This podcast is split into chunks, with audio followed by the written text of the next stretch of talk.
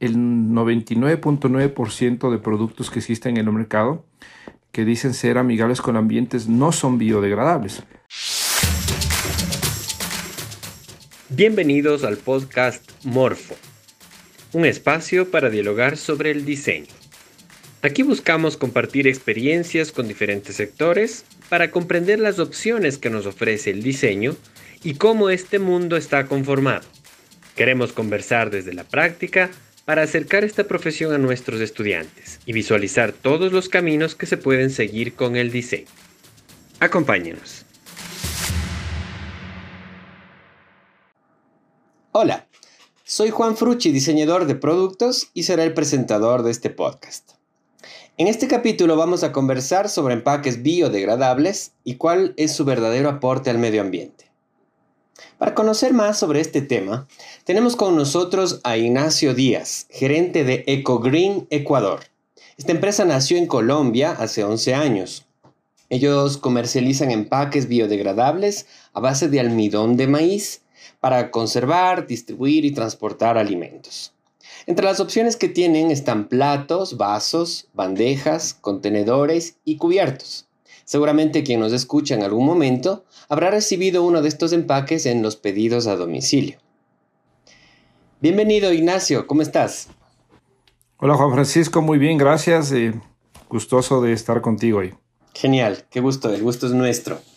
¿Cómo se llegó a esta fórmula, esta combinación de utilizar el almidón de maíz? ¿Cómo se exploró para llegar a eso? Bueno, sí, si tomo, puedo coger dos aristas. Mm, voy a ser muy breve. Eh, la experiencia personal de amar mucho la naturaleza hizo que me ponga en la búsqueda constante de encontrar un sustituto al plástico que tanto daño hace eh, a nuestros páramos, a nuestra naturaleza, a nuestras playas y obviamente al mundo. Eh, de, como te comento, es un tema personal. Me puse a buscar y llegué a las empresas, a una empresa la más importante de producción de, de, almidón de maíz en este tipo de productos, que está en la China. Y obviamente me direccionaron a Colombia, donde Colombia está como representante para Sudamérica y Centroamérica. De esa parte llegamos a tener una un acuerdo comercial a base de una franquicia y representación y ahora en Ecuador tenemos EcoGreen. Es importante saber que tenemos la representación de dos marcas, de dos fábricas las más importantes en el mundo que tienen ya más de 20 años en el mercado, justamente explorando y trabajando en un tema de tecnología para llegar a tener un producto que realmente sustituya y sea mejor que el plástico en su, en su prestación como tal y con la bondad ambiental de que no contamine y se biodegrada. Genial, genial. Entonces, en Colombia tenemos el surgimiento de esta, esta empresa y tú te acercaste para poder tener la representación acá en el país. Así mismo es. Bueno, llegué a China primero, a la fábrica, y me dijeron, ¿para qué viene acá si realmente tenemos nuestra representación para Sudamérica y Centroamérica en Colombia?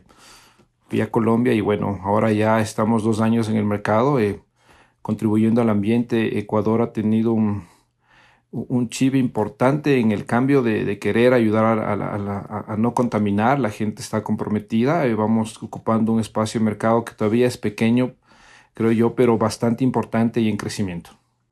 Interesantísimo. Cuando te acercaste a Cogreen Colombia, eh, ¿descubriste cómo fue su investigación? ¿Cómo ellos llegaron también a dar con material o, aprovecharon de investigaciones también de otros sectores? ¿Cómo fue eso? Eh, mira, em, créeme que la, parte de tecnología y el know-how ganado de las fábricas a base de error, prueba, eh, ha sido muy, muy larga y de, mucha inversión. Em, no es nada sencillo convertir el almidón de maíz en un producto que tú lo tienes en la mesa o en tu refrigerador o te llega la comida del domicilio, como referías.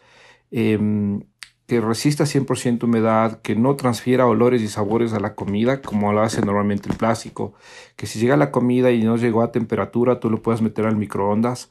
Si es que no eh, avanzaste, em, la comida lo guardes en refrigeración, más tarde lo saques, lo vuelvas a meter al microondas, vuelvas a la, vayas a la, lavamano en el lavamano lo, limpias bien, lo lavas y lo, comienzas a reutilizar, pudiendo meter en el congelador, después lo sacas por varias veces y obviamente cuando ya pierde un poco de prestación, de durabilidad, se hace un poco más blando, hay que desecharlo. Y el momento que se desecha, entra en un proceso de, biodegradación y vuelve como como almidón o, abono a la naturaleza. Entonces, la tecnología, como tú me preguntabas, es bastante compleja, eh, bastante em, de una inversión gigante. Las fábricas con las cuales tenemos estas, estos acuerdos comerciales y, exclusividades eh, tienen eh, una tecnología que han invertido mucho tiempo y dinero para poder tener los productos acá.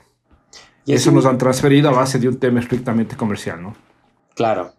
Asimismo, supongo que la fase de testeo y de alguna manera habrá habido una especie de certificación de que el material es eh, apto para tener alimentos, que no va a dañar las cualidades que tienen, que para la salud está bien. Supongo que tiene unas certificaciones, ¿no? ¿O cómo se testeó el material? Eh, topas un punto que es súper, súper importante en el tema comercial para nosotros sobre todo Lastimosamente Ecuador hoy no tiene una legislación en INEN o demás para poder eh, controlar o regular a los productos que son amigables con el ambiente. Hoy por hoy lastimosamente se está abusando de poner una hojita verde por ahí de la misma palabra biodegradable eh, para vender productos que no lo son.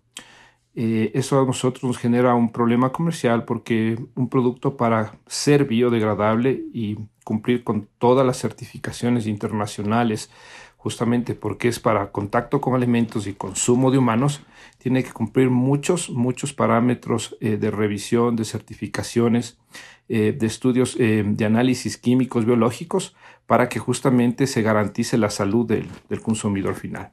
Nosotros contamos absolutamente con todos los documentos que avalan que, que somos, eh, que son productos que primero son para contacto con comida y consumo humano y segundo que sí son biodegradables. Tenemos certificaciones justamente eh, de la biodegradación. Son eh, análisis muy, muy complejos y costosos, los cuales hemos invertido y los tenemos.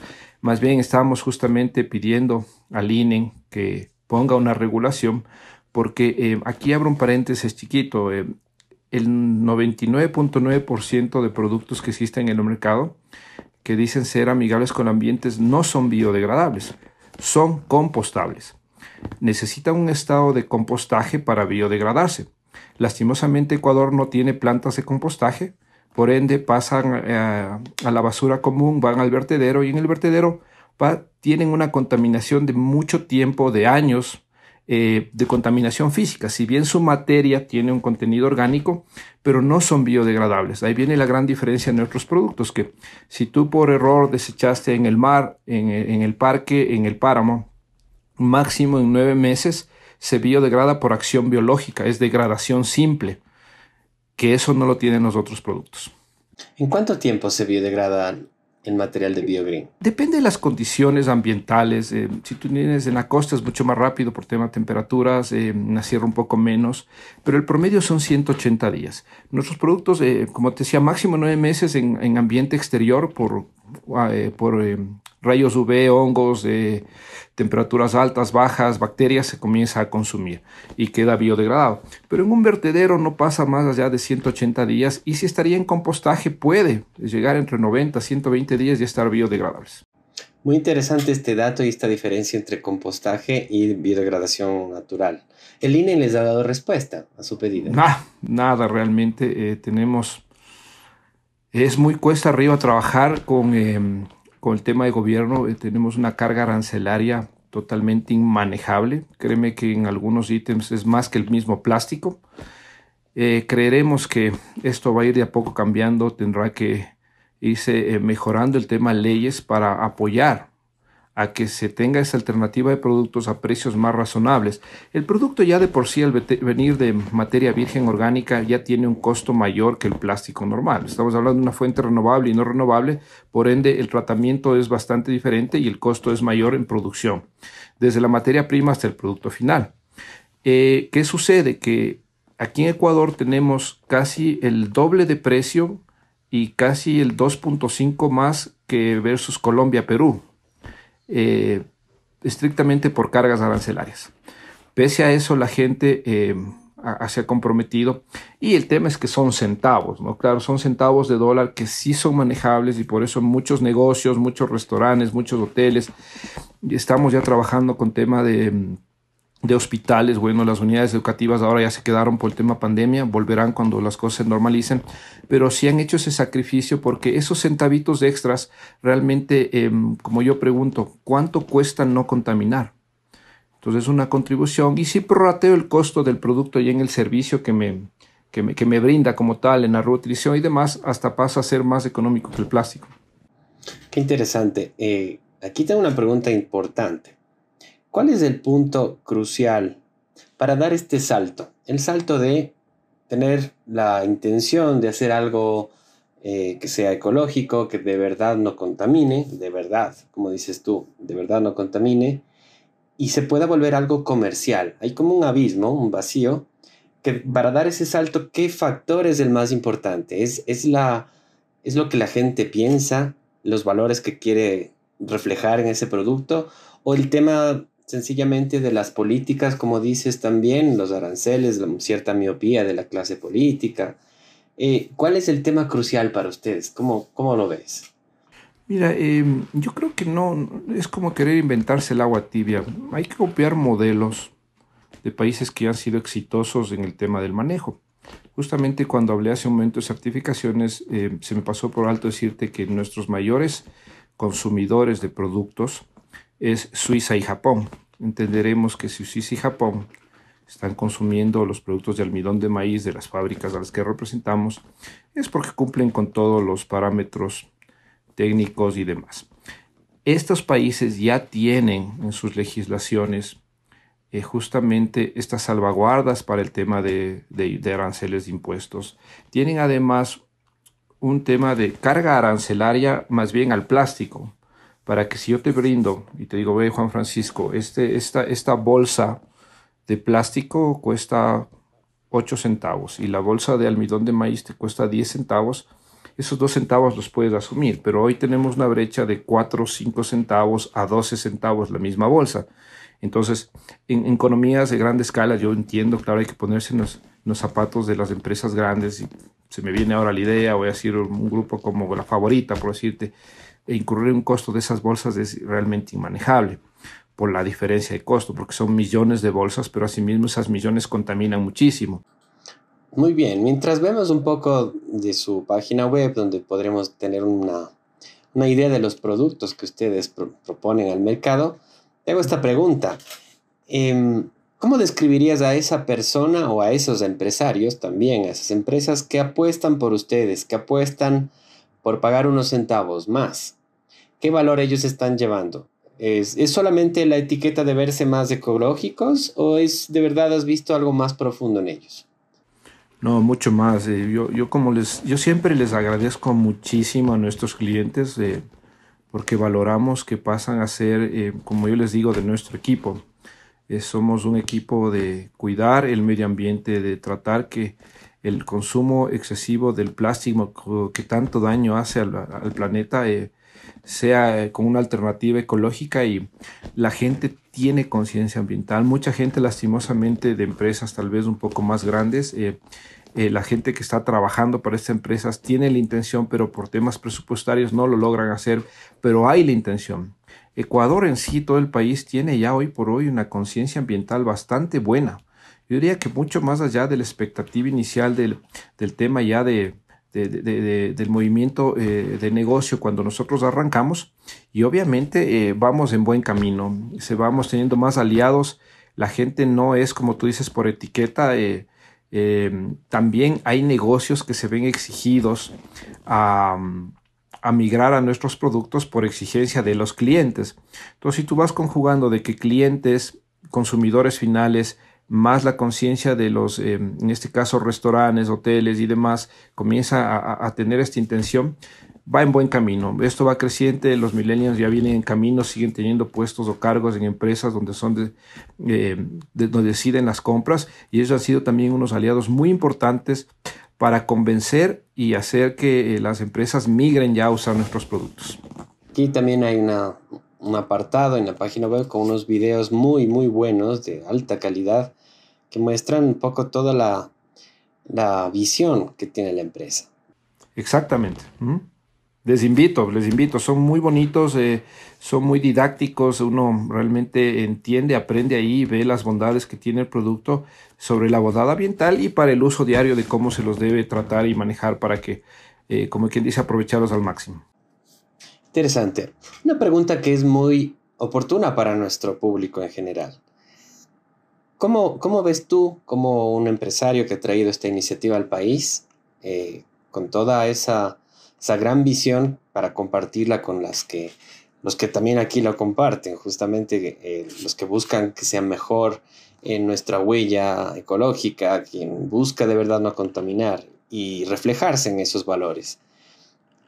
¿Cómo ves el, trabajo de los diseñadores? Los diseñadores están eh, en, ese, en ese momento en el que el empresario y el mercado y el usuario están por encontrarse, puede, puede aportar, puede dar valor. ¿Cómo ves tú desde tu perspectiva? Los diseñadores de productos, ¿no? Eh, el diseñador va de la mano, obviamente, con la gente que está manejando el packaging como tal.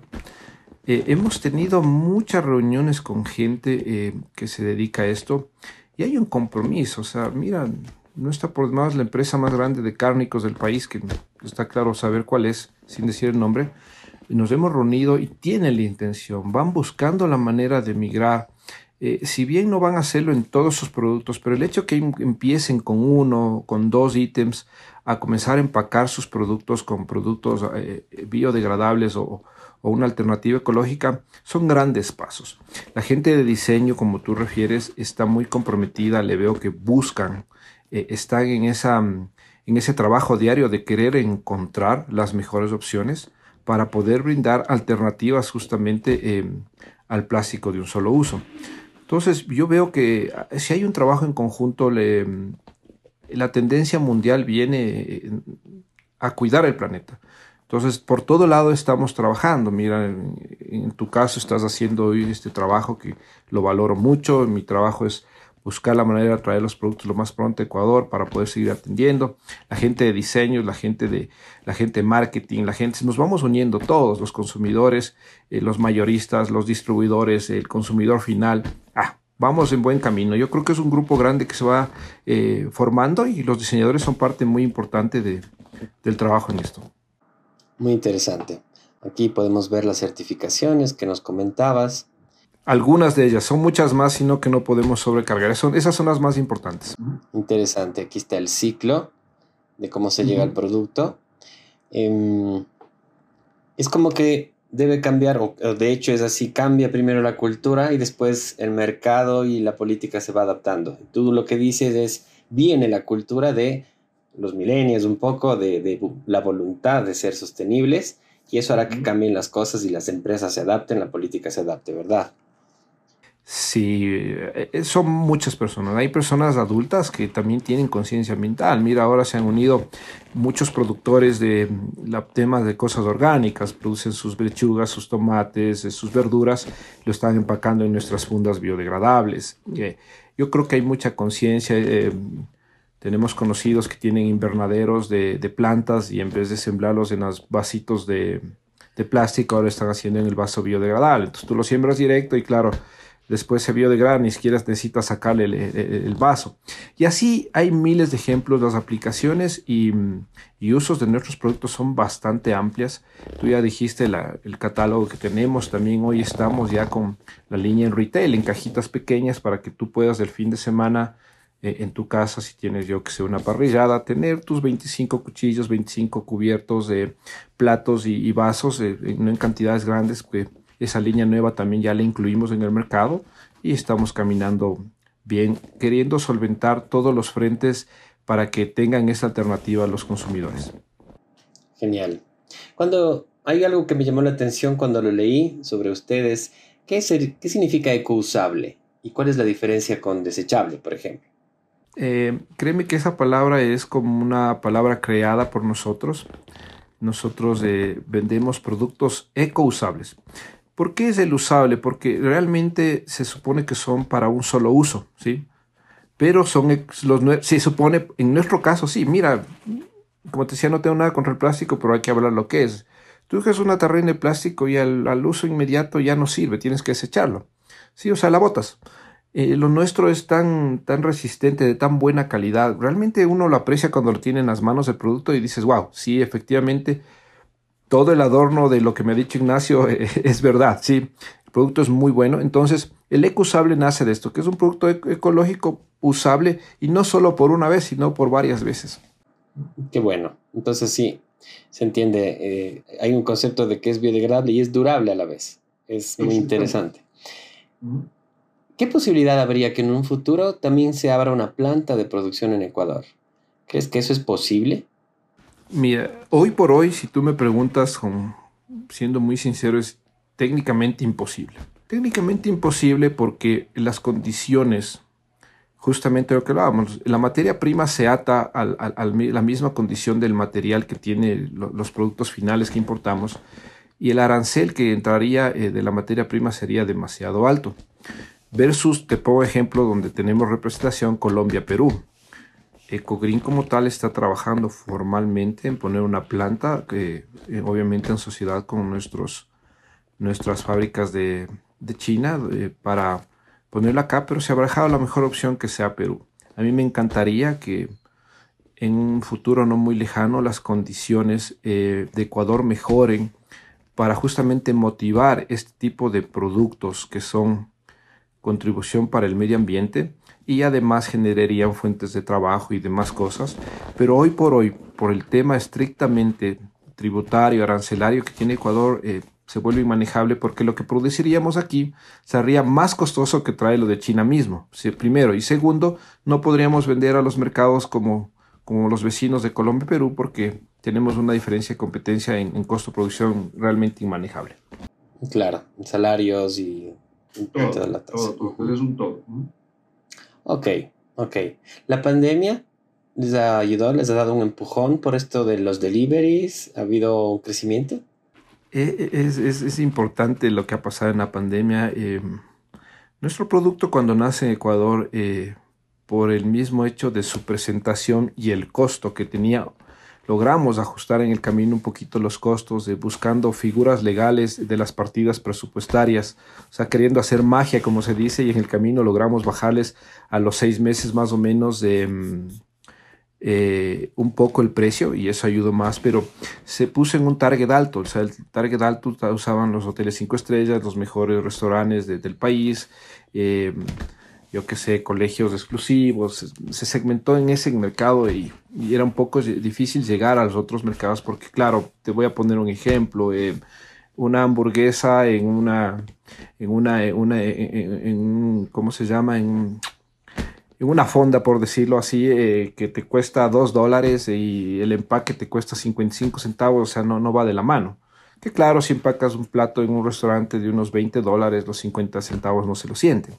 Entonces, ese mercado se nos veía muy difícil venir, era un mercado muy complejo de llegar.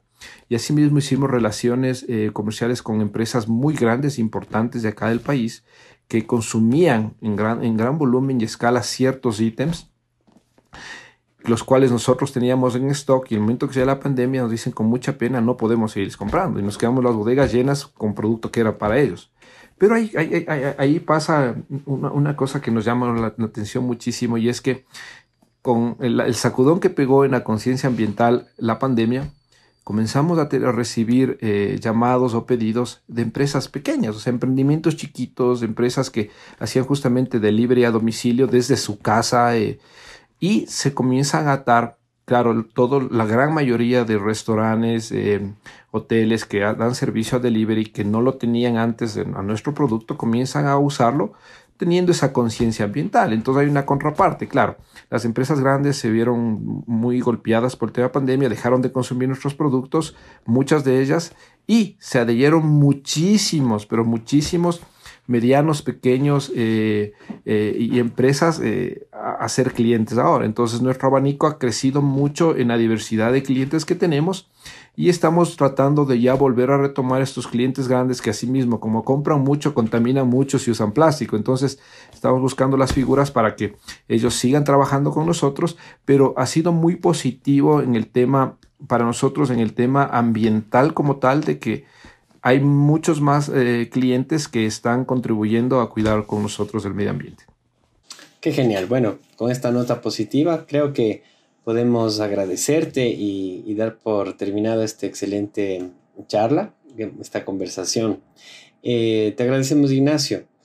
Eh, para revisar más sobre los productos de EcoGreen pueden visitar la página web que se encuentra en la descripción de este podcast.